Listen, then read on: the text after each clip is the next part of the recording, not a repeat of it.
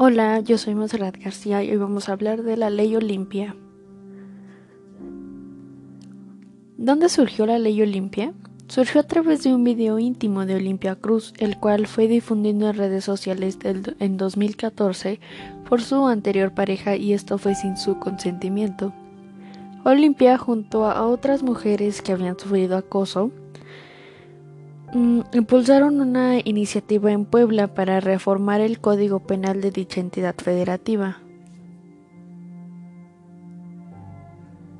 Todo esto comenzó el 3 de diciembre de 2019, que fue aprobado en el Congreso de la Ciudad de México al llamado Ley Olimpia, el cual consiste en un conjunto de reformas realizadas en códigos penales de la entidad federativa, así como de la Ley General del Acceso a las Mujeres a una vida libre sin violencia.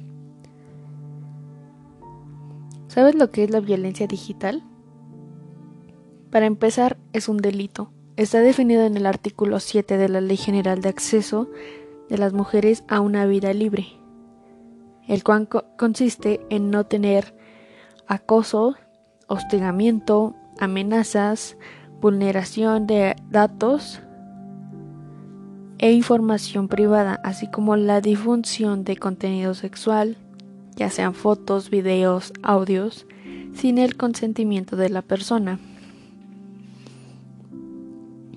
¿Sabías que actualmente ya son 16 estados de la República Mexicana en los cuales la ley Olimpia está vigente, entre ellos Puebla, Yucatán, Ciudad de México, Oaxaca, Nuevo León, Querétaro, Baja California Sur, Aguascalientes, Estado de México, Guerrero, Coahuila, Chiapas, Zacatecas, Veracruz, Guanajuato y Tlaxcala y esperemos que muy pronto sea en todo el país.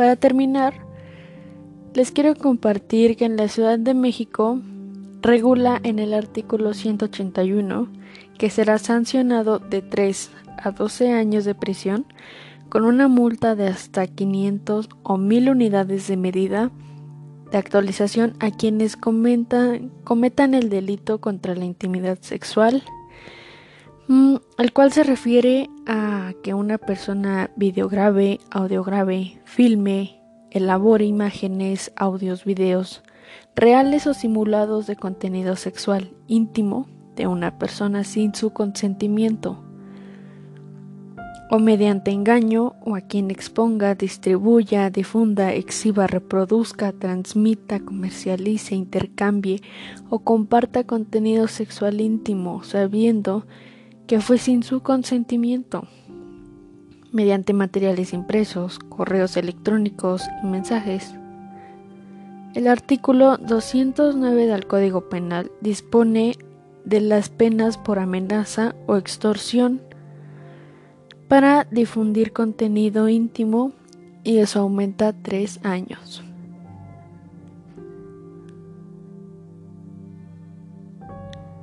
Ya para terminar, yo personalmente les recomiendo que es mejor no compartir contenido íntimo, ya que no sabemos si realmente esa, la otra persona va a respetar.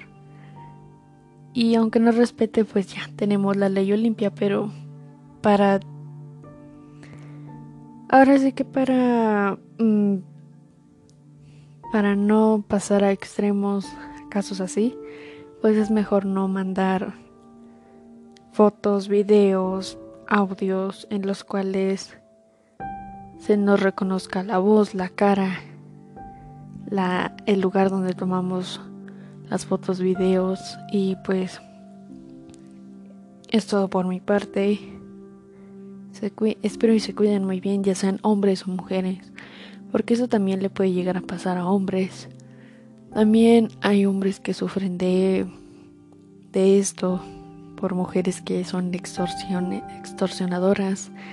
Y pues cuídense. Bye.